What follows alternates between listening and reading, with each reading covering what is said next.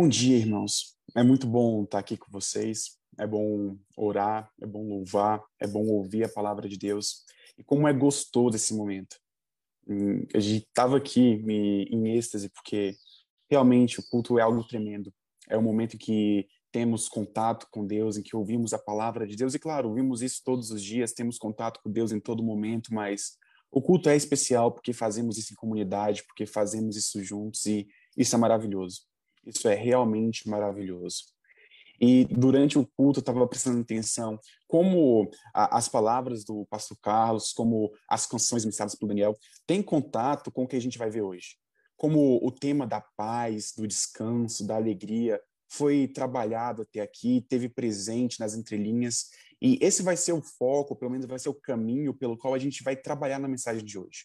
Hoje vamos lidar com o nosso descanso, com a nossa alegria, e o que fazemos para alcançá-lo? O que fazemos na nossa busca por alegria? Será que é uma busca lícita? Será que é uma busca ilícita? Será que adoramos e honramos a Deus com, com nossos momentos de prazer, com nossos momentos de deleite?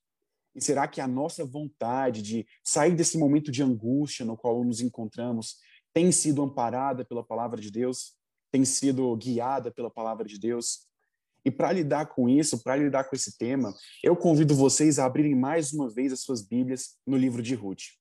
A gente vai estar tá continuando agora com a nossa série, com a nossa peça de teatro em Ruth. Hoje, no capítulo 3, onde estaremos lidando com o nosso quarto ato, com o nosso quarto sermão nesse texto riquíssimo. E a gente vai dar sequência à história de Noemi, à história de Ruth. Aqui agora a gente vai ver um pouco mais da postura de Elimelec, então a história também de no, no Elimelec não, Boaz, a história também de Boaz. E a gente vai estar lidando com essas figuras mais uma vez. A gente vai estar lendo todo esse terceiro capítulo de Ruth, do versículo 1 até o versículo 18, se não me engano. Isso, até o versículo 18. E a gente vai ler esse texto com bastante atenção. Atenção para a forma como esse texto nos guia em nossa vida diária, na forma como trabalhamos, na forma como vivemos, mas também como esse texto nos direciona para Deus.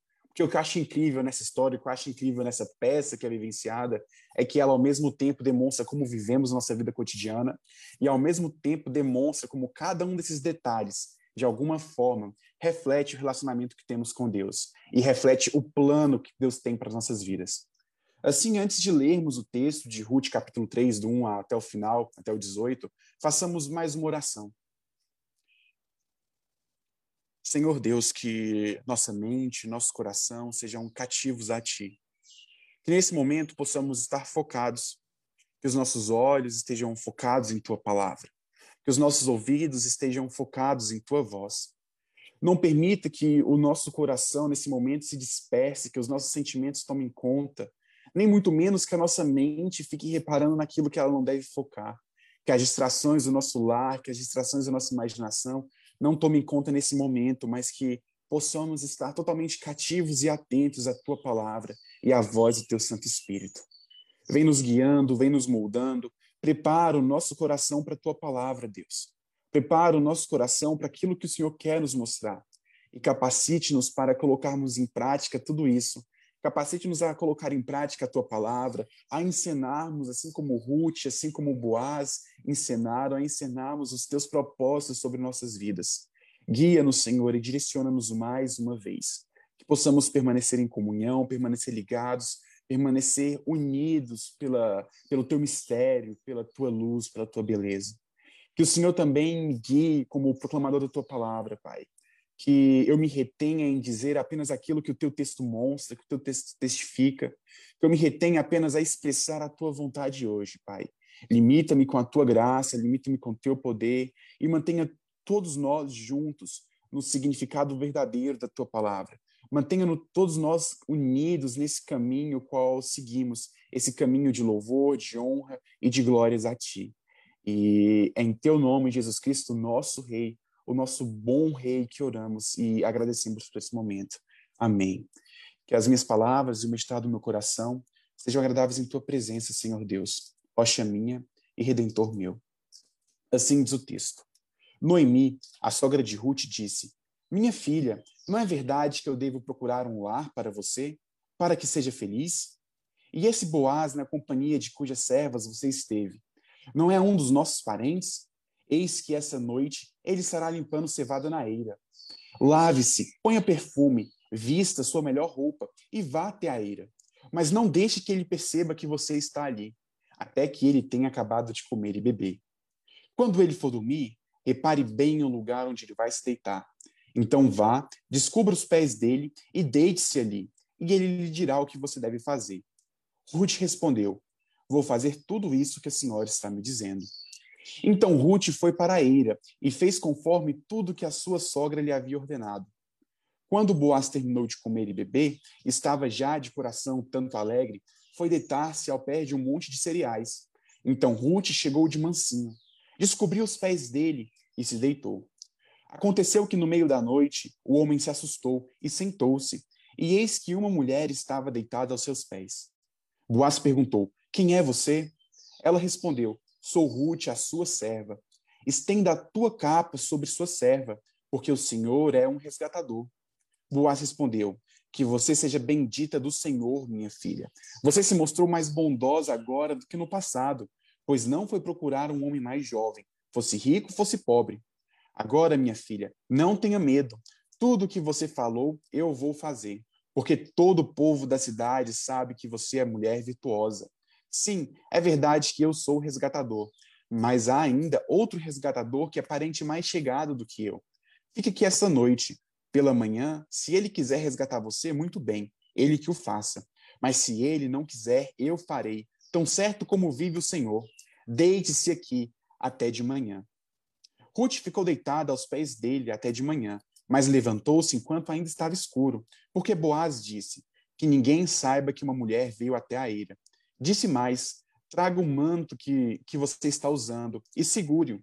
Ela o segurou. Ele mexeu com seis medidas de cevada e o pôs sobre os ombros dela. Então ela voltou para a cidade. Quando chegou à casa de sua sogra, essa lhe perguntou: Como se passaram as coisas, minha filha? E Ruth lhe contou tudo que o homem tinha feito por ela. E disse ainda: Ele me deu esses cereais, essas seis medidas de cevada, e me disse: Não volte para sua sogra sem nada. Então Noemi disse: Espere, minha filha, até que você saiba em que darão as coisas, porque aquele homem não descansará enquanto não resolver esse caso ainda hoje. Amém. Existem coisas que estão intrínsecas em todo homem, em todo ser humano. Existem sentimentos, existem posturas que, independente da cultura, independente da idade, independente de quem você seja, essas coisas estão presentes. E o que eu me refiro aqui é a alegria, é o descanso, é a vontade por paz. Todo ser humano quer paz. Isso é intrínseco a nós. Todo ser humano corre atrás dessa paz, todo ser humano corre atrás dessa alegria, todo ser humano está nesse movimento de buscar uma situação melhor. O livro de Ruth é pautado por isso. A gente vê lá no primeiro capítulo que Elimelec e Noemi, eles vão para Moabe em busca de mais alegria, em busca de mais paz. Porque uma seca estava em, em Jerusalém em, Belém. Veja, o texto não diz que eles estavam com fome, que eles estavam necessitados, eram uma família de posses, mas para não correr o risco de perder, ou para poderem lucrar mais e estar em uma situação melhor, eles vão para Moab. E a gente viu que isso era uma quebra explícita da lei de Deus. Mas eles fazem esse caminho por quê? Porque buscam paz, porque buscam alegria, porque buscam mais prazer. E mesmo o caminho de Noemi de volta a Israel segue esse padrão quando Elimelec morre, quando seus filhos morrem, Noemi se vê desamparada. E o que, que ela quer? Ela quer paz. E ela descobre que o Senhor se lembrou de, de Israel, o Senhor se lembrou de Belém, o Senhor levou pão de volta para sua terra. Então, nessa busca por paz, nessa busca por alegria, a gente vê o movimento de Noemi voltando a Israel, de Noemi voltando para sua terra. Tudo isso buscando paz. A gente viu no capítulo anterior, no segundo capítulo, Ruth indo atrás de suprimentos, indo atrás de mantimentos para sua casa, de mantimentos para suprirem ela e, e Noemi. E essa é uma busca por paz, é uma busca por estabilidade, é uma busca por alimento. E alimento é algo necessário para que estejamos felizes, para que estejamos em paz, para que sejamos seguros. E a gente vê esse movimento da parte de Ruth. E hoje, mais uma vez, Noemi, ela quer alegria, ela quer paz. Ruth quer alegria e quer paz. Assim como nós hoje queremos alegria e queremos paz. A questão é qual caminho seguimos na busca dessa paz. qual caminho seguimos na busca dessa alegria. E se olharmos para o passado da humanidade, mesmo para os dias de hoje, existem vários caminhos diferentes que as pessoas seguem para cumprir esse objetivo. Existem várias perspectivas diferentes que prometem dar essa paz, que prometem dar essa alegria. Em especial, se a gente olhar para a filosofia grega, a gente vai encontrar duas linhas filosóficas que têm como pauta principal a obtenção da alegria ou da paz. E aqui eu me refiro ao estoicismo e ao epicurismo. E hoje, talvez não de forma pura, mas muitas vezes, quando buscamos alegria, quando buscamos paz, seguimos um desses dois caminhos. Ou o caminho ascético do estoicismo, ou o caminho vulgar, prazeroso do epicurismo, que busca prazer cada vez mais, mais, mais. E o que, que dizem essas linhas? Para o estoico, a única forma de você se manter feliz é você abdicar de prazeres. A única forma de você se manter em paz é você não valorizar as coisas. O estoico é aquele tipo de pessoa que acha que se eu me der o luxo de sentir prazer, se eu me der o luxo de sorrir, se eu me der o luxo de aproveitar a vida ao máximo possível, uma hora isso vai ser tirado de mim.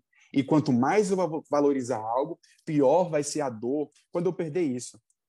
Então, o estoico pai, quando ele olha para o seu filho, ele não valoriza o seu filho como tudo que ele tem, ele não valoriza o seu filho como o filho deve ser valorizado ao máximo, mas não, ele pensa, eu tenho um filho, mas caso esse filho morra e eu o ame de verdade, eu ame com todo o coração, eu vou sofrer muito. Eu não vou ter paz, eu não vou ter alegria. Então, para manter estável a minha vida, eu vou valorizar um pouquinho, eu vou ver ele como o meu filho, vou cuidar dele, mas não tanto quanto eu posso. A mesma coisa com os prazeres da vida, com amor, com alegria, com o trabalho. O estoico ele se retém, ele não enxerga a beleza do mundo de uma perspectiva cristã, não enxerga a revelação de Deus no mundo e o amor de Deus no mundo. E esse é um caminho que muitas pessoas buscam, muitas posturas ascetas, posturas que tentam se afastar do mundo, se afastar dos prazeres, se afastar das alegrias para manter estabilidade. O, o, a linha epicurista é totalmente diferente disso. Ela não busca o ascetismo, ela não busca a reclusão, ela não busca o afastamento de prazeres. Ela busca, pelo contrário, cada vez mais prazeres. Um, um epicurista falar: se eu quero ser feliz, eu não vou parar de buscar a minha alegria e eu vou fazer o que for preciso para ter essa alegria. Então, eu não vou simplesmente aproveitar o mundo como ele é, mas eu quero mais. E eu vou deturbar o mundo se preciso for para que a minha alegria seja satisfeita. Eu vou deturpar as coisas que me cercam, vou deturpar os relacionamentos, eu vou modificar tudo que está ao meu redor para que eu seja cada vez mais feliz. Mesmo que para isso eu tenha que prejudicar pessoas, eu tenho que prejudicar o outro, eu tenho que mentir, eu tenho que, de certa forma, me degradar, porque o que importa, no final de contas, é ter cada vez mais prazeres. Vejam, o, o estoico, ele vincula a alegria à ausência de coisas, à estabilidade. Mas, do outro lado, o epicurista, ele vincula a alegria ao prazer, ao sentimento. Uma pessoa que segue essa linha filosófica só vai estar alegre quando ela tiver prazer, quando ela tiver sentimentos. E por isso ela vai e faz e corre atrás e ela fica viciada nesse prazer, nesses sentimentos. Esse é um dos caminhos que a gente pode seguir para ver vício em drogas, vício em bebidas, vícios em TV, em séries, pessoas que querem se suprir cada vez mais, mais e mais e mais, porque quando elas param, elas se sentem vazias e elas não conseguem manter constância. E a gente olha para nossas vidas e pensamos, qual o caminho que temos seguido? Será que somos ascetas, ascetas religiosas, como os antigos monges que, se, que fogem para as colinas, que fogem para o monastério e não têm uma vida com os prazeres que Deus nos deu? Será que a gente foge das comidas gostosas, das diversões, de um jogo de futebol com os amigos, de uma conversa legal, de um, uma reunião em casa, uma janta, uma bebida saudável? Será que o pessoal foge disso, desses momentos alegres? Será que o pessoal foge do que é descrito futuramente nesse texto? Vejamos o caso que a gente vai tratar daqui a pouco de, de Boaz. Boaz ele trabalhou duro, ele terminou, ele jantou, ele bebeu, ficou com o coração alegre. Será que hoje nós fugimos de ter o nosso coração alegre? E aqui eu não quero falar só de bebidas, mas de tudo que alegra o nosso coração, porque tememos a alegria, porque tememos esse prazer e tememos a bondade que é inerente no mundo, que Deus criou e disse é bom. Nós podemos estar seguindo essa postura, mas ao mesmo tempo podemos ter uma postura oposta, uma postura de prazer por prazer, Podemos ter a postura de chegar em casa de saco cheio e beber litros e litros de bebida, acho que não litros e litros, mas beber até não aguentar mais, e, e fugindo da realidade, então, e buscando cada vez mais esse prazer que, que passa, que é efêmero. ou mesmo pessoas que se cercam de pessoas porque não conseguem ficar sozinhas e estão o tempo todo atrás, não porque simplesmente é bom estar em comunidade, mas porque a pessoa não consegue ter paz se não for isso. E usa o outro não como um amigo, mas como uma distração. Da mesma forma, usamos a TV, usamos as séries como distrações, como prazeres que nos deem uma falsa alegria, uma alegria constante, mas que não é constante assim, porque quando você tira esse pilar dela, ela rui por completo. Qual é o caminho que temos seguido? E a verdade é que em todo tempo buscamos alegria, buscamos paz. Hoje, na situação em que nos encontramos, situação de aflição, situação de dor, nós queremos paz, nós choramos por paz. Mas mesmo antes disso, mesmo antes da pandemia, mesmo nos dias normais, nos dias de paz, por assim dizer, nós buscamos mais paz, buscamos mais alegria, e esses problemas ainda nos cercam. Qual caminho devemos seguir? Onde podemos encontrar paz? Onde podemos encontrar alegria? Onde podemos encontrar sofrimento? E esse é o ponto que vai ser trabalhado durante todo o sermão. E a ideia central do sermão, que trabalhar com isso, é que Cristo é o nosso resgatador. Nele descansamos e nos alegramos. E o sermão vai ser elaborado de tal forma que o meu objetivo aqui é falar que a única forma de encontrarmos descanso e alegria verdadeira é em Cristo. Não é nos seus amigos, não é nas bebidas, não é na comida boa, não é no jogo de futebol, não é na série de TV e não é na ausência nada disso também. A única forma de termos alegria, de termos descanso, é em Cristo, porque, mais uma vez, ele é o nosso resgatador. E essa é uma das teses centrais de todo o livro de Ruth. Trabalhando essa tese, essa ideia, a gente vai passar por três cenas, três encenações, três partes dessa, dessa peça que a gente está aqui, desse ato que a gente está analisando. A gente vai ter a primeira cena que mostra o que acontece ou como acontecem as coisas que nos fazem viver por nossas próprias mãos. A nossa postura de tentar resolver as coisas sozinhas, de tentar buscar prazer por prazer, a segunda cena vai ser o contrário disso. Vai ser a descrição de pessoas que confiam em Deus. E nesse sentido, vamos tentar ver como nós devemos não buscar tudo por nossas próprias mãos, não querer trilhar o nosso próprio caminho em busca da felicidade, mas como devemos confiar em Deus e, e depositar nele a nossa fé. E por fim, na terceira cena desse texto, veremos como podemos sim descansar na esperança em um Deus que trabalha. Como temos esperança nesse Espírito Santo que não descansa, nesse Cristo que não descansa e nesse Deus que não descansa enquanto trabalha para que possamos comungar com Ele e para que possamos viver diante de Sua glória. Fechado isso, esse resumo, esse roteiro para o nosso sermão, a gente pode então voltar para o primeiro ponto, que vai trabalhar essa questão, essa questão do epicurismo, essa questão de viver por nossas próprias mãos e conquistar a felicidade com nossas próprias mãos. E para isso a gente vai ler mais uma vez o comecinho desse texto. Dessa vez apenas do versículo 1 até o versículo 5. Então vamos ler mais uma vez. Assim diz o texto. Noemi, a sogra de Ruth, disse: Minha filha, não é verdade que eu devo procurar um lar para você, para que você seja feliz? E esse Boaz, na companhia de cujas servas você esteve, não é um de nossos parentes? Eis que essa noite ele estará limpando a cevada na eira. Lave-se, ponha perfume, vista a sua melhor roupa e vá até a eira. Mas não deixe que ele perceba que você está ali, até que ele tenha acabado de comer e beber. Quando ele for dormir, repare bem o lugar onde ele vai se deitar. Então vá, descubra os pés dele e deite-se ali. Ele lhe dirá o que você deve fazer. E Ruth respondeu: Vou fazer tudo isso que a senhora está me dizendo. No começo desse texto, a gente já levanta a bola para esse ponto principal. Pessoas buscam por alegria. Pessoas buscam por paz. É isso que Ruth está falando. A Noemi está falando. Ela olha para Ruth e vê alguém que precisa de alegria, alguém que precisa de descanso, que precisa de um lar, é interessante porque no texto a gente lê lá e pensa, pô, ela precisa de uma casa, de uma família. E sim, de certa forma ela precisa de uma casa, de uma família, mas no original, no hebraico, o que está escrito aqui não é simplesmente lá. A palavra lá é, é bete, bate, mas o que está escrito aqui é uma palavra que se refere a, ao abrigo que os animais ficavam. E essa palavra traz em, em si o significado de lar de descanso. É o nome dessa palavra. E Manoá significa descanso, lugar que os animais cansados vão para descansar o lugar que os animais cansados vão ter abrigo. E o que Noemi está falando então para Ruth não é simplesmente você precisa de uma casa com quatro paredes, com um marido, mas você precisa de um lugar onde você vai ter descanso.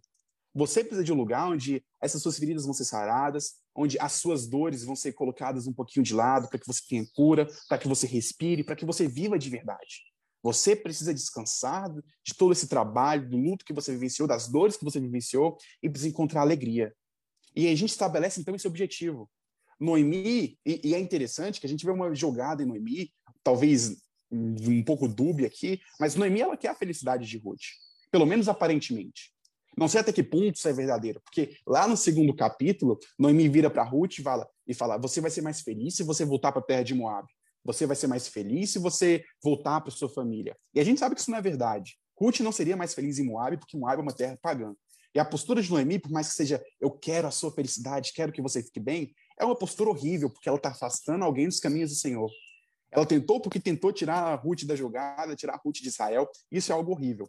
Mas aí a gente vê aqui mais uma vez, e será que Noemi agora ela preza realmente pela saúde de Ruth, pela alegria de Ruth, ou será que não? Mas talvez Noemi não seja essa figura tão preta, assim, que só quer o mal de Ruth, que afastar Ruth pelo seu próprio bem, mas uma figura cinza, humana, que realmente ama Ruth, mas pela sua limitação, pelo seu pecado, pela sua perspectiva limitada, ela pode realmente estar enganada e acreditar que Ruth estaria mais feliz em Moab e que Ruth estaria mais feliz aqui fazendo o que daqui a pouco ela vai dirigir Ruth para fazer. É uma possibilidade. A gente não pode olhar para Noemi apenas como uma figura negativa da história. Ela é humana como todos nós, que erra, que acerta, que muitas vezes tomam atitudes partindo de um princípio errado, porque os nossos olhos ainda estão meio míopes para a vida e precisam ser constantemente trabalhados. Então não vamos lidar com Noemi como uma vilã da história, mas como uma pessoa que também está sendo trabalhada no decorrer da história, que também está se aperfeiçoando, que também está crescendo. E então Noemi ela vai dirigir Ruth para fazer algo. Ela vai dirigir Ruth para, por assim dizer, o que aparenta. A gente tem dois caminhos, o caminho bom, e o caminho ruim. Pedir Boaz em casamento ou tentar seduzir Boaz. E por que, que eu digo que tem esses dois caminhos? Porque os comentaristas, quando estudam esse texto, eles falam que é muito difícil você dizer que o que Noemi está falando é errado ou certo. Porque esse é um texto complexo, é uma situação complexa. Ruth precisa se casar com Boaz, mas Boaz não pediu Ruth em casamento. Existem muitas circunstâncias que fazem com que seja difícil. Claro, é um erro de Boaz. Boaz ele tinha a responsabilidade aqui, né, dentro da cultura de Israel, de ir pedir Ruth em casamento. Ele não fez. Ele não fez isso. Mas Ruth quer casar-se com Boaz. Ela quer encontrar abrigo com Boaz. Quer encontrar segurança com Boaz. O que, que ela pode fazer então? Bom, a gente não está falando do século XXI. Ruth aqui, se ela fosse em público pedir Boaz e falar dos seus desejos com Boaz, isso seria muito ruim para sua reputação. Ela seria deixada de lado. Nesse período, o que acontecia?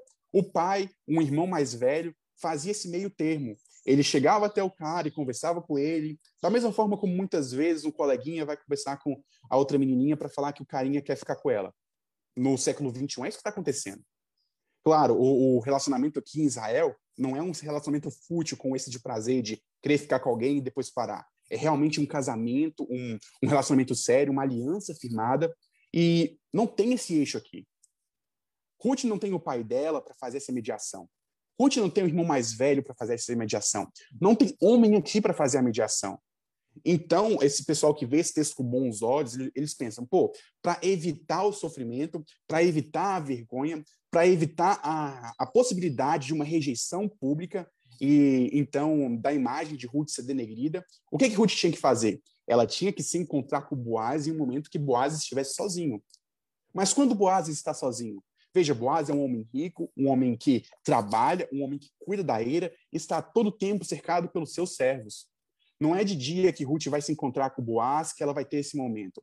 A única forma de Ruth alcançar Boaz sozinho é se ela for à noite na eira quando todos estiverem dormindo. Então, o pessoal que vê esse texto com bons olhos pensa: Noemi, ela olhou, e sim tem fragilidade na, nas, nos passo a passo que Noemi mandou fazer, porque abre margem para muitas coisas ruins, e vocês sabem o que, que é isso, é fácil de entender isso. Mas parece que Noemi, ela acredita que Boaz não vai tentar nada com Ruth. Parece que Noemi acredita que Boaz ele vai prezar pela honra de Ruth. Então ela manda Ruth com a expectativa de que Ruth vá e Boaz peça ela em casamento. Essa é a estratégia aos bons olhos de Noemi. Mas existe um outro caminho, um caminho mau, o caminho onde Noemi manda Ruth para seduzir Boaz, onde Noemi manda Ruth para tentar conquistá-lo, e sabe, isso é muito interessante, porque não sei se vocês lembram, mas a gente já falou disso um pouco atrás. Ruth é uma moabita. E de onde surge Moab? Que circunstância surge Moab? Moab surge lá em Gênesis 19, onde as filhas de Ló embebedam o pai pra, à noite para que ele não perceba e tenha relações sexuais com ela. E aí surge Moab. E o povo moabita é marcado por isso, por essa impureza sexual. Tanto que quando Israel peregrina pelo deserto e passa por Moab, o rei de Moab manda prostitutas moabitas irem seduzirem os homens de Israel. É possível aqui que Noemi, quando olha para Ruth, não veja Ruth como uma israelita, como uma convertida ao Deus de Israel. É possível que Noemi olhe para Ruth e veja o que ela era lá atrás, uma moabita. E Noemi olhando para Ruth pensa: você é uma moabita? Age como uma moabita e pelo menos consiga essa segurança para a gente. Pelo menos consiga essa alegria para a gente, achando que esse meio seja pelo menos um tanto válido. Não reconhecendo a conversão de Ruth e a adesão de Ruth ao povo de Israel. E vejam só, lá atrás eu falei que um dos pecados da família de Limeleque era terem sido se casado com Ruth e com Orfa, porque elas eram moabitas e era proibido para o povo de Deus se casar com moabitas. Mas uma vez que Ruth vem para o povo de Israel, rejeita os seus deuses e abraça os deuses de Israel, Ruth não deve mais ser vista como uma habita. Ela não deve ser vista como uma pessoa com qual é proibido se casar. Ruth agora é uma israelita. Uma israelita, assim como nós somos, por assim dizer, porque crê em Deus. E ela faz parte do povo de Deus. E agora ela é assim, uma esposa viável. Os homens sim podem se casar com Ruth porque ela se converteu ao Deus de Israel, porque ela serve ao Deus de Israel. Mas parece que Noemi ainda não percebeu isso muito bem. E parece que Noemi, então, acha que Ruth deve seduzir Boaz e, e usar esses meios dúbios para conseguir o seu objetivo. E sabe, a gente passa por esses problemas. Muitas vezes temos que tomar decisões, temos que buscar coisas, olhando para a cena boa, com Noemi tomando uma, uma decisão correta e indicando Ruth a fazer coisas corretas, no sentido de buscar um casamento. Muitas vezes temos que ter essa postura de buscar um casamento, no sentido de buscar algo que honre a Deus, de buscar um propósito para nossas vidas. Mas como fazemos isso? Será que fazemos isso por meio da imoralidade? Será que achamos tudo bem usar caminhos tortos para atingir um bom objetivo, para alcançar paz, para alcançar segurança? Como será que temos suprido nossas famílias? Será que são por caminhos corretos? Ou será que no emprego fazemos uma coisinha de jeito diferente, ocultamos um númerozinho ou outro, escondemos algo do nosso chefe para que possamos atingir a alegria ou para que possamos fugir das coisas difíceis, das dificuldades da vida? Como é que temos vivido? Será que temos vivido como Noemi, essa figura cinza, essa figura que reflete muito bem o que a humanidade é? Essa figura que busca e, e tem um desejo lícito de alegria e de paz, mas faz isso por meios não tão claros assim, por meios dúbios, por meios que, que nos enganam muitas vezes, que deixam uma pulga atrás da orelha? Como temos vivido? Como temos vivido em nossa casa? Como temos vivido no nosso trabalho? Essa é uma questão aqui, e é a primeira questão que eu tenho que levantar. Qual caminho temos trilhado para alcançar a alegria? Será que esse é um caminho lícito? Será que esse é um caminho de Deus? Para um momento e pensa nisso, pensa na sua rotina. Pensa em como você trabalha, em como você conversa com as pessoas, em como você honra as pessoas ao seu redor, em como você convive com as pessoas. Será que sua postura tem sido lícita? Ou será que você tem agido então como Noemi, como uma pessoa meio misteriosa, que faz coisas que às vezes não são claramente ruins, mas que podem ser ruins, e coisas que não são claramente boas, mas que podem ser boas. Como temos lidado com tudo isso? Esse é o primeiro ponto, e eu quero fechar esse ponto com uma pergunta, não com uma afirmação. Aqui a gente não tem aplicações tão práticas de faça isso, faça aquilo, mas termine com esse questionamento: como eu tenho vivido? E entendendo então como temos vivido, a gente vai ver como Ruth reage a essa, a essa diretriz que Noemi passa a ela. Então a gente vai ler agora o texto do versículo 6 até o versículo 15. Um, uma parte maior desse texto. Talvez a parte que a gente vai gastar mais tempo desse texto. Assim diz o texto. Então Ruth foi para eira e fez conforme tudo que a sua sogra lhe havia ordenado.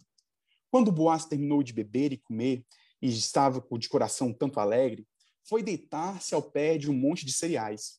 Então Ruth chegou de mansinho e descobriu os pés dele, e se deitou. Aconteceu que no meio da noite o homem se assustou e sentou-se. E eis que a mulher estava deitada aos seus pés. E Boaz perguntou: Quem é você? Ela respondeu: Sou Ruth, a sua serva. Estende a sua capa sobre essa sua serva, porque o Senhor é um resgatador. E Boaz respondeu: Que você seja bendita do Senhor, minha filha. Você se mostrou mais bondosa agora do que no passado, pois não foi procurar um homem mais jovem, fosse rico, fosse pobre. E agora, minha filha, não tenha medo, tudo que você falou, eu vou fazer, porque todo povo da cidade sabe que você é uma mulher virtuosa. Sim, é verdade que eu sou resgatador, mas ainda há outro resgatador, que é parente mais chegado do que eu. Fique aqui essa noite, pela manhã, se ele quiser resgatar você, muito bem, ele que o faça. Mas se ele não quiser, eu o farei. Tão certo como vive o Senhor. Deite-se aqui até, até de manhã. Ruth ficou deitada aos pés dele até de manhã, mas levantou-se quando ainda estava escuro, porque Boaz, Boaz disse: Que ninguém saiba que uma mulher veio até a eira. Disse mais: Traga o manto que você está usando e segure-o. Ela o segurou. Ele encheu com seis medidas de cevada e o pôs sobre os ombros dela. Então ela voltou para a cidade. Amém.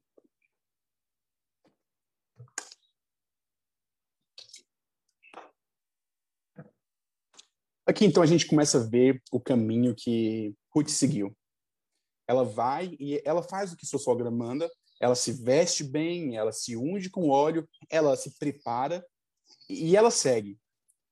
E vamos olhar primeiro de forma positiva. Ela segue para um pedido de casamento, para ser para que Boaz peça ela em casamento. A postura de Ruth fazendo isso já é uma postura muito arriscada. Ela sai à noite da cidade, até o campo onde Boaz se encontra, correndo vários riscos, vários perigos. E pense como deve estar o coração de Ruth aqui. Deve estar aflito, ela deve estar muito nervosa. É um caminho perigoso, de certa forma, e o que ela vai fazer é algo perigoso, de certa forma. Ela não sabe como Boaz vai reagir, ela não sabe se ele vai pedir em casamento, se ele não vai pedir em casamento, ela não sabe o que ele vai fazer, se ele vai acolhê-la, se ele vai rejeitá-la, ela não sabe se tem alguém à espreita, ela não sabe de nada. Ela está embanhada em incerteza. Como nós, muitas vezes, ficamos em incerteza. Como nós, muitas vezes, ficamos sem opção, não sabemos nada que vai acontecer, e o nosso coração se aperta, o nosso coração treme, nós não fazemos ideia do caminho para o qual o mundo vai seguir. Ruth está assim.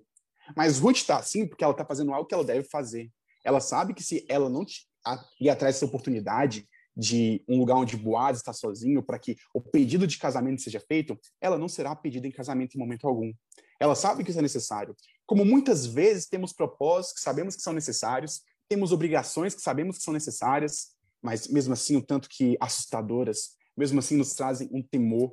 E talvez a primeira lição que temos aqui é que Ruth enfrenta o seu medo, Ruth enfrenta as dificuldades para se chegar até Boaz.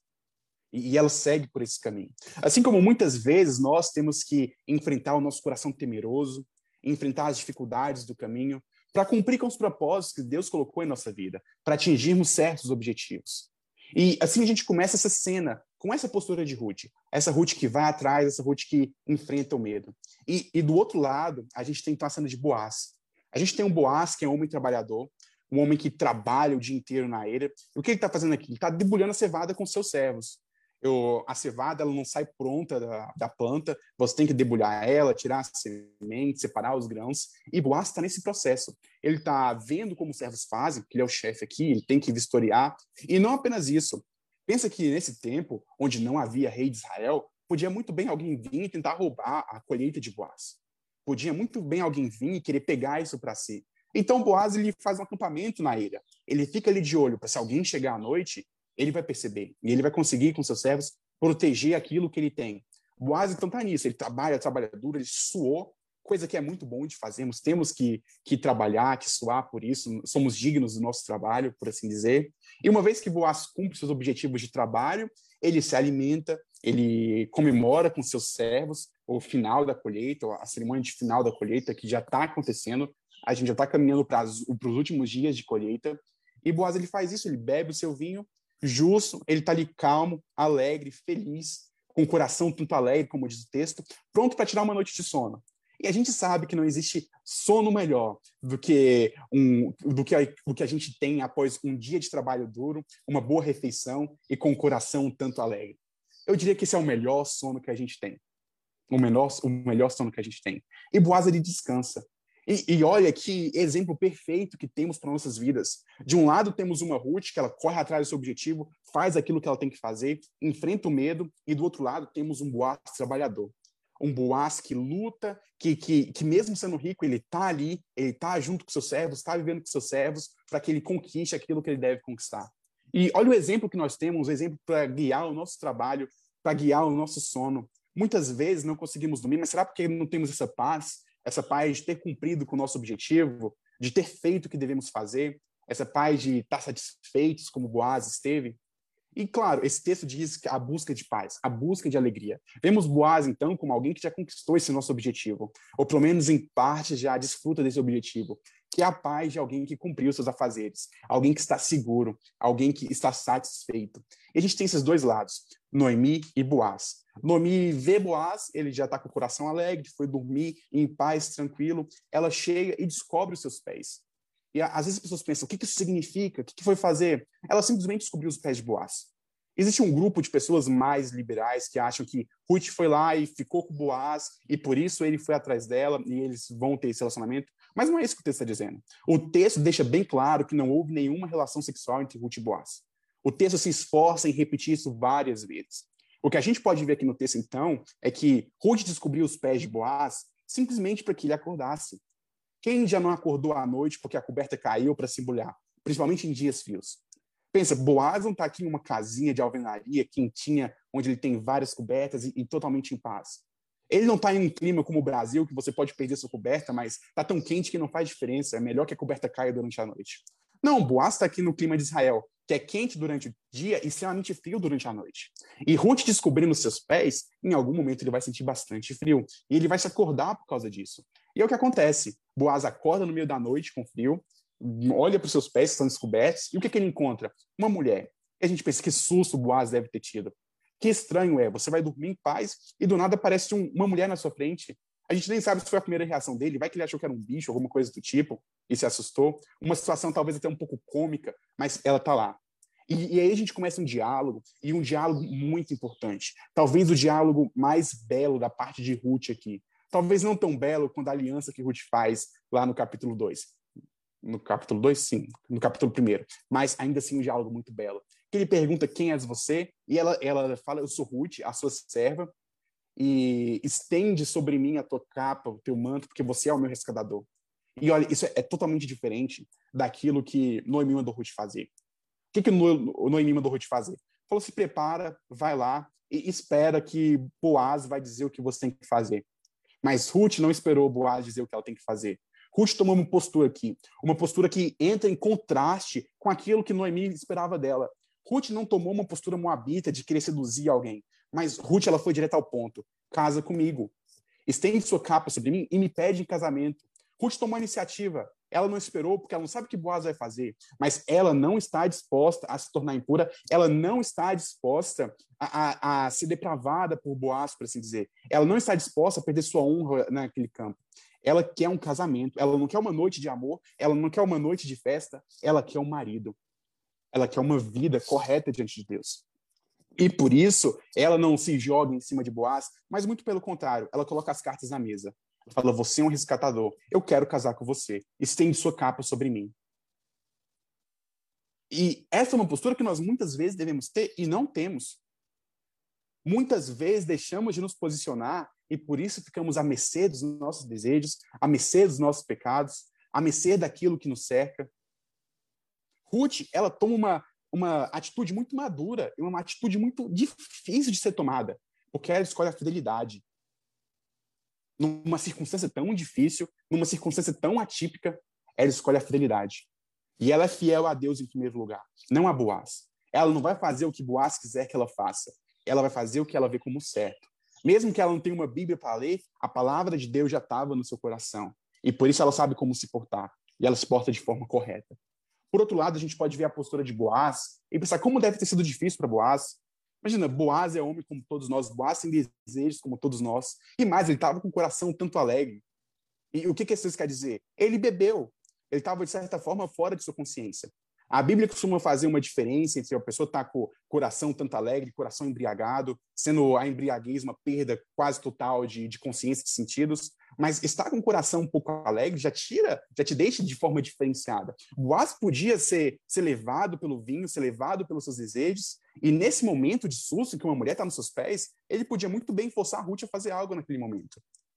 Então, da mesma forma que Ruth, ela toma uma decisão e ela toma uma postura, Boaz também toma uma decisão, lidando com as circunstâncias difíceis, lidando com sua própria tentação. É interessante que Boaz faz isso, ele logo joga Deus daqui na jogada, ele logo puxa a palavra de Deus e, e, e tirando sua cabeça desses, dos seus maus pensamentos, tudo isso que pode ter passado, ele começa a abençoar Ruth. Ele fala: Bendita seja você, mulher. Que Deus torne bendita pelo que você faz. E a gente percebe, então, duas posturas, tanto de Boaz como de Ruth, que são posturas que tendem a nos afastar por essa busca indiscriminada da alegria. Se o que a gente está falando aqui é de alegria, Boaz poderia ter uma alegria muito boa naquele momento. Não uma alegria cristã, por assim dizer, ou judaica, por assim dizer. Mas ele poderia, poderia ter os seus prazeres. Mas ele lutou com isso, buscando amparo em Deus, refletindo a sua vida para com Deus, refletindo o seu respeito para com Ruth. E aí a gente tem essa postura que deve pautar. Pauta nossa vida de meninos e meninas, homens e mulheres. Devemos ser pautados pela figura de Boaz e a figura de Ruth. É assim que os nossos relacionamentos devem ser pautados não pelo desejo, mas pela fidelidade. É assim que nossas vidas devem ser guiadas, não apenas no que diz questões amorosas, sexuais, mas em cada aspecto de nossas vidas. Devemos ser pautados pela fidelidade em Cristo. Devemos ser guiados pela palavra do nosso Deus, e não por nossos desejos dúbeis, por nossos desejos que tendem a nos enganar. E, e a gente tem esse momento, esse momento onde eles enfrentam, esse momento onde eles conversam, e a gente tem aqui até padrões de como é um relacionamento bíblico. Vejam, muitas vezes estimulamos padrões para delimitar relacionamentos que não são necessariamente bíblicos. Pensa Ruth aqui. Muitas vezes a gente pensa, pô, meu filho deve se casar com uma mulher totalmente pura, que nunca teve ninguém, uma mulher que cresceu na igreja. Ruth não é a mulher que cresceu na igreja. Não é. Ruth é uma moabita. Nem virgem Ruth ela, teve um marido, ela é uma viúva. Mas Ruth é a melhor opção que Boaz tem para se casar. Não porque ela cresceu em Israel, não porque ela é virgem, mas porque ela se converteu a Deus, porque ela deve ter teve um coração transformado. E é isso que deve nos pautar. O que nos pauta não é o passado das pessoas, mas é a conversão do coração das pessoas. Porque existem pessoas dentro da igreja que nunca saíram, pessoas que, que nunca fizeram nada aparentemente errado, mas mesmo assim não estão com o coração diante de Deus. Mesmo assim não são verdadeiramente convertidas. E o que deve pautar as nossas escolhas, o que pauta bons casamentos são corações verdadeiramente convertidos. A gente pode pensar, pô, Boaz é um homem rico e é um homem velho, por que, que Boaz não está casado até agora? A resposta mais provável é que Boaz não se casou até hoje porque ele não achou uma mulher que fosse com a qual ele quisesse casar, no sentido, uma mulher boa para o casamento. Provavelmente ele tinha muitas opções, muitas opções. Pensa que nesse tempo ele poderia simplesmente conversar com o pai, conversar com o irmão e arranjar um casamento para ele. Mas ele não tinha achado uma mulher fiel como Ruth. E entre encontrar uma mulher fiel ou não encontrar mulher nenhuma, Boaz preferiu esperar, esperar por sua mulher fiel. Ele preferiu esperar por uma serva do Senhor. E muitas vezes estamos nesse, nesse êxtase, nesse empenho de querer alguém, de se sentir sozinho, e ficamos com a opção que temos. Não! A gente não tem que ficar com a opção que temos. Devemos buscar uma pessoa que segue os padrões de Cristo, que segue os padrões que o nosso Deus nos dá, que o nosso Senhor nos dá. E essa é uma das coisas que o texto nos mostra.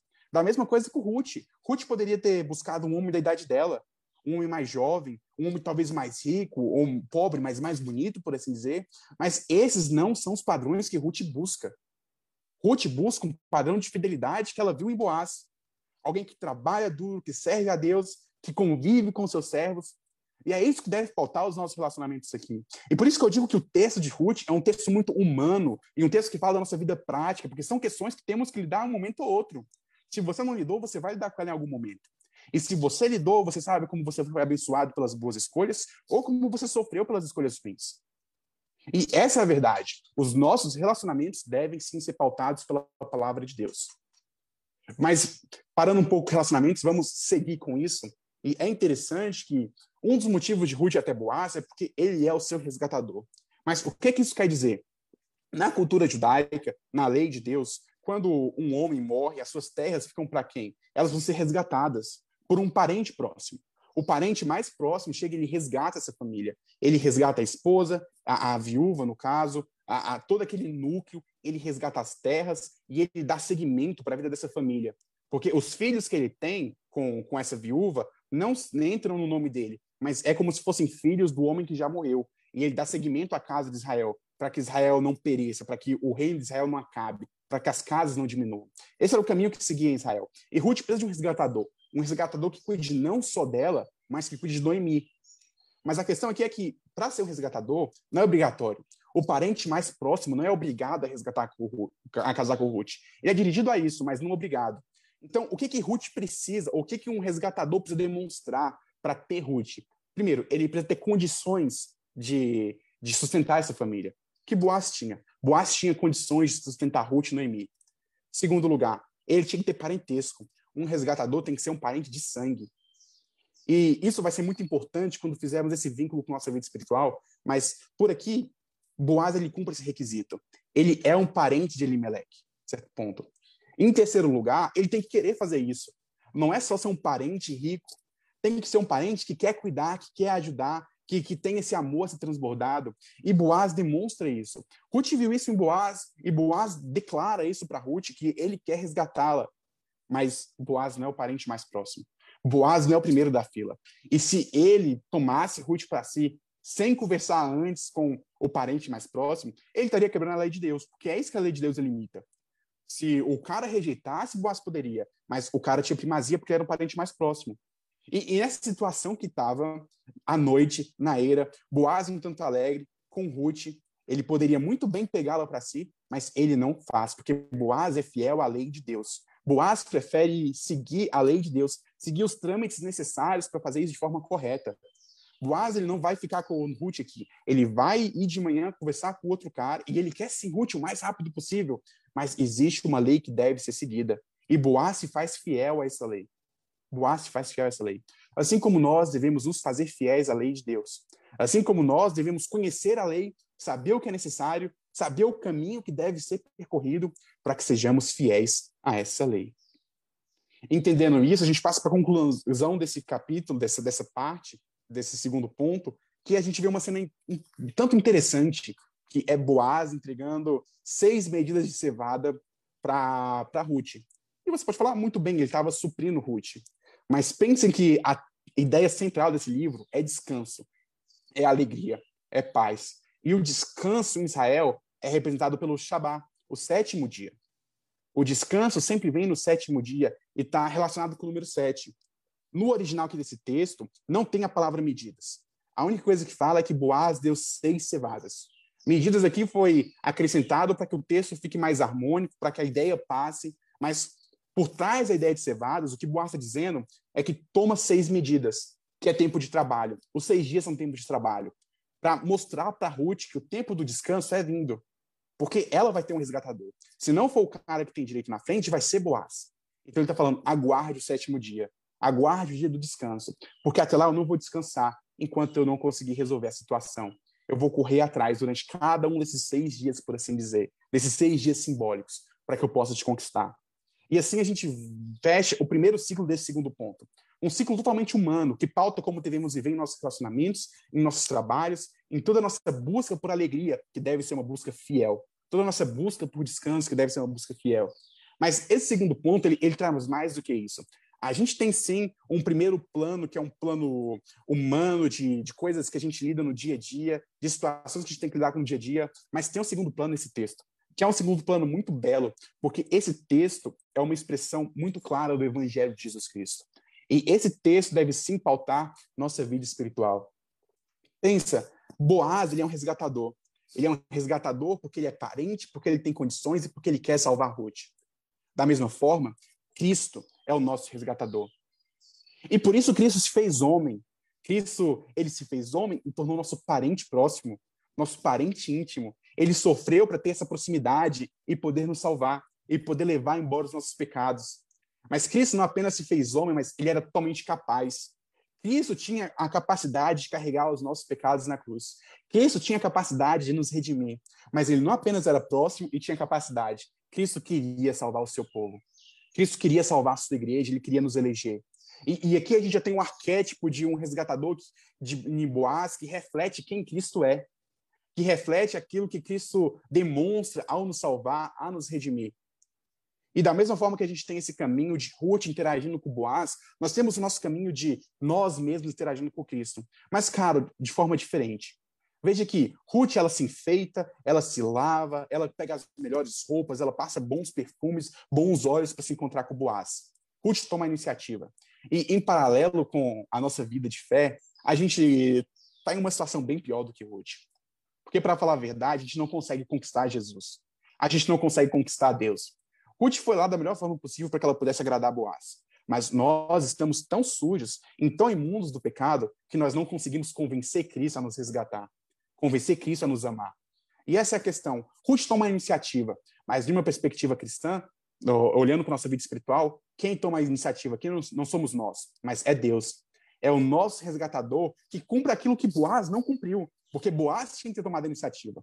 E Ruth age na ausência de Boaz. Claro, Boaz não é perfeito. Ele reflete Cristo, de certa forma, mas ainda é humano, ele ainda erra.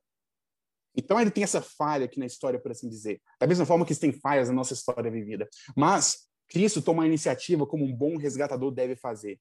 Cristo toma a iniciativa para nos salvar. Salvar quando estávamos sem perfumes, quando estávamos sem boas roupas, quando estávamos literalmente na lama do nosso pecado. E claro, Cristo nos salva para que possamos nos vestir com boas obras, nos vestir com uma postura correta diante dele, mas não por causa disso. Cristo nos salva e, e Cristo se mostra tão melhor que Boaz, assim como, como nós nos mostramos piores do que Ruth, ou do que Ruth representa aqui. Mas mesmo assim, a gente tem esse momento de amor verdadeiro entre Boaz e Ruth, onde uma aliança é respeitada, onde a lei é respeitada. E veja, Cristo não nos salva a despeito da lei. Cristo não nos salva a despeito das regras. Ele segue as regras, entrega o seu próprio corpo por nós. Ele segue as regras, entrega a sua própria vida por nós e sofre por nós como ele devia sofrer. Ele não acha um jeitinho mais fácil, ele não acha um caminho mais curto. Ele faz exatamente aquilo que ele deveria fazer para que nós pudéssemos ter vida, para que nós pudéssemos ter descanso e paz. Pensa que no sabá para Ruth vai chegar e ela vai ter o seu descanso, ela vai ter a sua paz, porque Boaz a resgata. Da mesma forma, o nosso sabá vai chegar e nós teremos nosso descanso, nós teremos a nossa paz em Jesus Cristo, porque ele nos resgata, porque ele cuida de nós e porque ele nos dirige. Assim podemos ter essa confiança. E esse símbolo que Boaz traz de entregar essas seis medidas para Ruth, Cristo também faz, nos entregando o seu espírito, que é justamente isso. Cristo não vai descansar até que estejamos com Ele no céu. Cristo não vai descansar até que pessoas de todos os povos, línguas e nações o conheçam. Cristo continua a trabalhar e a espalhar o seu evangelho por meio do Espírito Santo. E aqui, então, a gente tem a certeza que o nosso sabá vai chegar. Porque nesse período de seis dias que ainda não se completou, é um período de trabalho, onde o nome de Jesus é proclamado, onde Cristo resgata pessoas, onde Cristo redime pessoas, onde Cristo santifica pessoas, para que possamos habitar com Ele e para que um dia possamos comemorar nossas bodas com Ele, o nosso casamento com Deus, com Cristo, assim como Ruth aguarda o dia do seu casamento com Boaz. E somos então pautados por essa história de casamento, por essa história de resgate, pois a nossa vida reflete a vida de uma Ruth que precisa ser salva, que se encontra longe da autossuficiência, assim como nós não somos autossuficientes.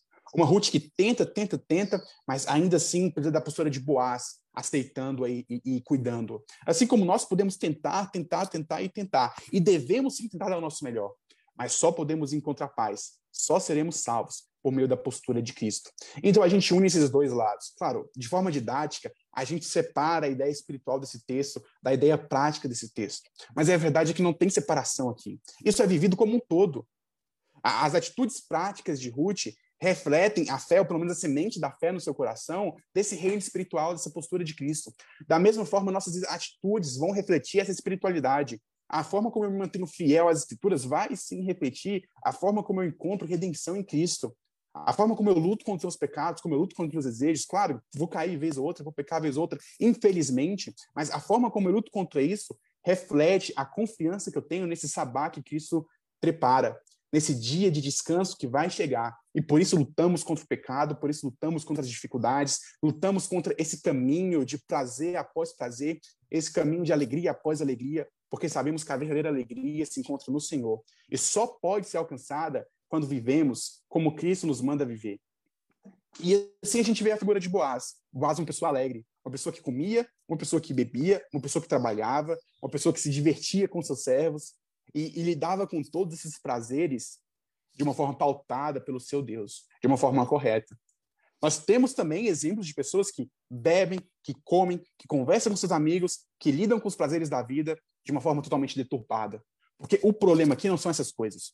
O problema não é a bebida, não é a comida, não são os amigos, não é a TV, não é o futebol. O problema é o nosso coração. que é guiado por Cristo ou guiado por si mesmo, ou guiado por sua autonomia.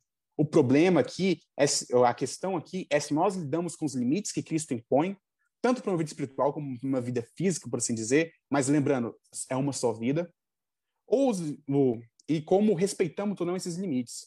E assim a gente pode chegar ao fim desse ponto, entendendo que somos chamados para atuar, somos chamados para viver, somos chamados para nos posicionarmos e tomarmos decisões que refletem a glória de Cristo, que servem a Cristo em fidelidade. Então a gente pode caminhar para o final desse texto, para a nossa terceira cena, que diz respeito ao descanso e à esperança. A gente vai ler do versículo 16 até o versículo 18. Quando chegou à casa de sua sogra, essa lhe perguntou: Como se passaram as coisas, minha, minha filha? E Ruth lhe contou tudo que aquele homem tinha feito por ela, e ainda disse: Ele me deu essas seis medidas de cevada, e me disse: Não volte para sua sogra sem nada. Então Noemi disse: Espera, minha filha, até que você saiba que darão essas coisas, porque aquele homem não descansará enquanto não resolver esse caso ainda hoje. Amém. Coisas para serem citadas aqui. Em primeiro lugar, a história começa com Noemi e a história termina com Noemi. Porque, ao mesmo tempo que essa é a história de Ruth, essa também é a história de Noemi. Não dá para separar Ruth de Noemi aqui. Elas estão juntas. Existe uma aliança que liga as duas. E por isso a fidelidade de Noemi, de, de Ruth, também vai gerar bênção acerca de Noemi, bênção acima de Noemi. Assim como nossas vidas não são desvinculadas de nossa família, não são desvinculadas de nossa sociedade, não são desvinculadas do mundo ao nosso redor. O ser humano é um ser coletivo, um ser comunitário. Quando fazemos o certo, o certo vai abençoar não só nossas vidas, mas também a vida dos outros. Assim como quando erramos, como Elimelec errou, nossas famílias também podem ser prejudicadas e nosso povo também pode ser prejudicado. É interessante lidarmos com isso, enxergarmos que essa redenção ela transcende nossa individualidade, ela transborda nossa individualidade e alcança aqueles que nos cercam. Claro, não necessariamente como salvação. A salvação de um pai não implica na salvação de seu filho, mas, de certa forma, as bênçãos que caem sobre o pai elas se espalham sobre os filhos, por meio do ensino, por meio da educação, por meio do amor.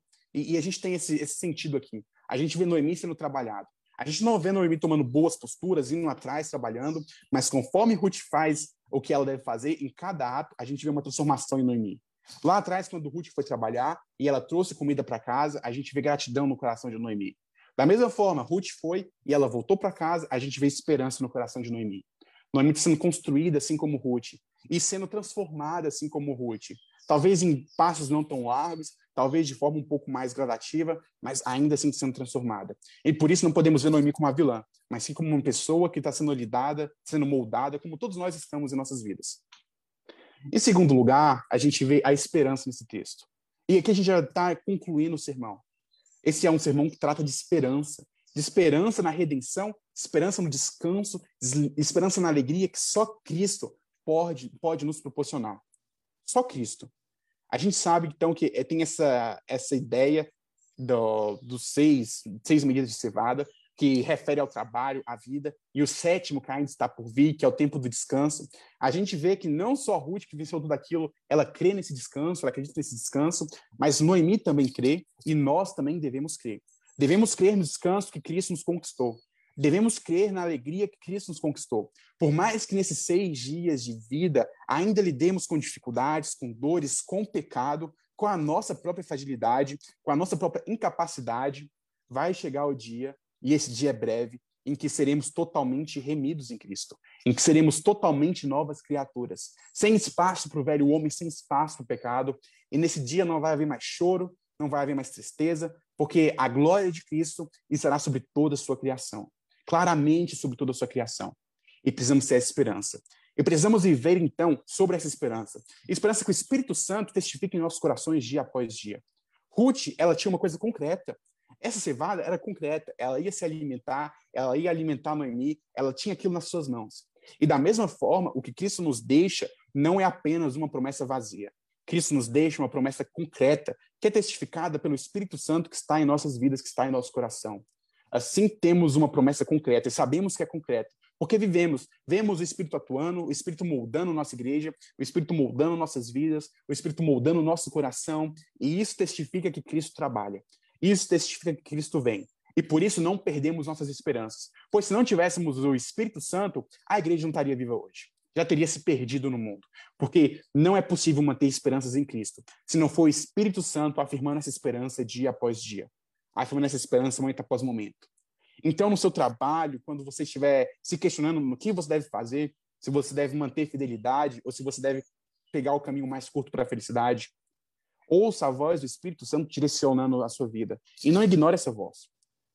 Quando você estiver prestes a contar uma mentira para manter sua felicidade, mesmo que seja uma mentira pequena que não faz diferença na vida de ninguém, saiba que o Espírito Santo ele está no seu coração, falando para você não fazer isso, te dando as direções corretas para sua vida. Às vezes a gente está com a audição boa, às vezes nossa audição não está tão boa, ela está um pouquinho surda por causa dos nossos pecados, mas precisamos nos manter atentos. Precisamos perguntar a Cristo, perguntar ao Espírito, perguntar a Deus, e precisamos tomar a postura e a iniciativa de preparar nossas vidas para a fidelidade. Veja, a fidelidade é um fruto do Espírito Santo. A fidelidade é um fruto de Deus. Mas lembra lá no capítulo 2 que a gente falou que responsabilidade humana e soberania de Deus estão juntas? Não dá para separar um do outro? Deus age, mas ao mesmo tempo nós agimos? É difícil de entender, mas está tudo entrelaçado. Então, da mesma forma que dependemos totalmente do Espírito Santo, dependemos totalmente desse Deus, ainda assim precisamos ter a atitude de Ruth e a atitude de Boaz, de tomarmos uma postura, de buscarmos fidelidade e de vivermos em fidelidade. Dito isso, então a gente pode concluir. Concluir reconhecendo esse Deus que nos sustém. Reconhecendo esse Deus que guiou Ruth, que guiou Boaz, mesmo em situações difíceis, mesmo em situações complicadas. Reconhecer esse Deus que não deixou que Ruth seguisse o caminho de Moab, que não deixou que Ruth seguisse o caminho da sedução, o caminho da imoralidade, mas esse Deus que manteve ela fiel. Assim como esse Deus manteve Boaz fiel, manteve Boaz no controle de seus sentimentos e seus desejos. Da mesma forma, precisamos clamar, porque, irmãos, isso não é fácil. Não é fácil tomar essa postura, não é fácil ter esse controle. E, infelizmente, é possível que a gente tenha caído, que a gente tenha pecado. E, infelizmente, é possível que a gente peque mais algumas vezes. Mas vamos buscar em Cristo essa força. Vamos buscar no Espírito de Deus essa força, para que possamos viver em fidelidade. Então descansar. E, e, é interessante que esse descanso, ele não chega só no, no mas mesmo nesses 10 dias de trabalho duro, existe descanso, existe alegria. Não em plenitude, mas existe. Noemi tinha um certo tipo de descanso, o descanso da esperança, o descanso presente no tempo de agora. E da mesma forma nós temos esse descanso. Mesmo hoje, meio à pandemia, mesmo hoje, meio à morte, meio à doença, meio à fome, meio à falta de emprego, nós temos o descanso que Cristo provê. Lidamos sim com sofrimento, lamentamos sim, mas com fé em Cristo, podemos ainda encontrar um feixe de luz em nossas vidas. Com fé em Cristo, podemos ainda caminhar, sabendo que Ele se faz presente e Ele nos sustenta, mesmo em dias de angústia e de dificuldades. E assim a gente conclui esse texto. Conclui louvando a Deus pela sua graça, pela sua misericórdia, pelo seu amparo, e conclui clamando a Deus para que Ele nos dirija e capacite para uma vida que reflita a sua glória. Amém? Façamos então mais uma oração uma oração louvando por esse Deus que age, por esse Deus que dirige, por esse Deus que resgata. Mas, ao mesmo tempo, façamos também uma oração, clamando para que esse Deus nos dirija e esse Deus nos capacite a cumprir com a boa obra para a qual Ele nos chamou. Clamando para que esse Deus nos capacite a lutar com o nosso pecado dia após dia. Nos capacite a nutrir bons relacionamentos, a encontrar um bom marido e uma boa esposa, a ser fiel em tudo, no trabalho, na comida, na bebida, nos lazeres, encontrar então a verdadeira alegria que só esse Deus pode nos dar. Oremos. Senhor Deus, nós nos rendemos diante de Ti. Nos rendemos diante de Ti compreendendo que somos incapazes. Somos incapazes de conquistá-lo. Somos incapazes de ter boas obras, boas vestes. Somos incapazes de viver uma vida inteiramente pura. Perdoa-nos por isso, Pai. Perdoa-nos por nossa própria miséria, perdoa-nos por nossas próprias falhas mas ao mesmo tempo nós temos uma certeza. A certeza de que o Senhor é o Deus da nossa redenção, de que o Senhor é o nosso resgatador. E por isso não só choramos pelos nossos pecados, mas abrimos nossos olhos com a esperança de que eles serão vencidos, com a esperança de que o teu espírito vai nos capacitar, com a esperança de que o teu espírito vai nos transformar e de que o teu espírito vai nos guiar. Obrigado por isso, Senhor Deus. Obrigado, pois dia após dia somos nutridos pela tua palavra, dia após dia somos nutridos pela tua vida, pela tua misericórdia. Que possamos entender isso e louvar-te por isso. Louvar-te porque o Senhor é o Deus da nossa redenção. Louvar-te, pois o Senhor é o Deus do nosso amparo. O Senhor é o Deus que coloca palavras em nossas bocas e sentimentos no nosso coração para que possamos viver diante de ti. Pai, dê forças a cada um de seus servos aqui. Dê forças para que possamos trabalhar em fidelidade, para que possamos nos relacionar em fidelidade. Pai, dê a cada um de nós a consciência do perdão, a consciência de que, apesar das nossas falhas, os nossos pecados já foram carregados por ti. E quando choramos, não é mais com medo da condenação, mas choramos tristes por nossas falhas e choramos clamando para que elas não se repitam, para que o teu nome seja glorificado. Porque o que temos agora não é mais medo da condenação, mas sim zelo e apreço pela glória do teu nome. Sejamos guiados por esse zelo, que possamos buscar honra, honra daqueles que nos cercam, a honra de nós mesmos, porque sabemos que essa honra glorifica o teu nome. E que o Senhor nos capacite, Pai, a viver de forma honrada, de forma distante do pecado e de forma submissa à tua lei. Obrigado, pois o Senhor nos direciona. Obrigado, pois o Senhor fala ao nosso coração. E que, em nome de Cristo, possamos continuar vivendo e continuar adorando-te, dia após dia. Amém.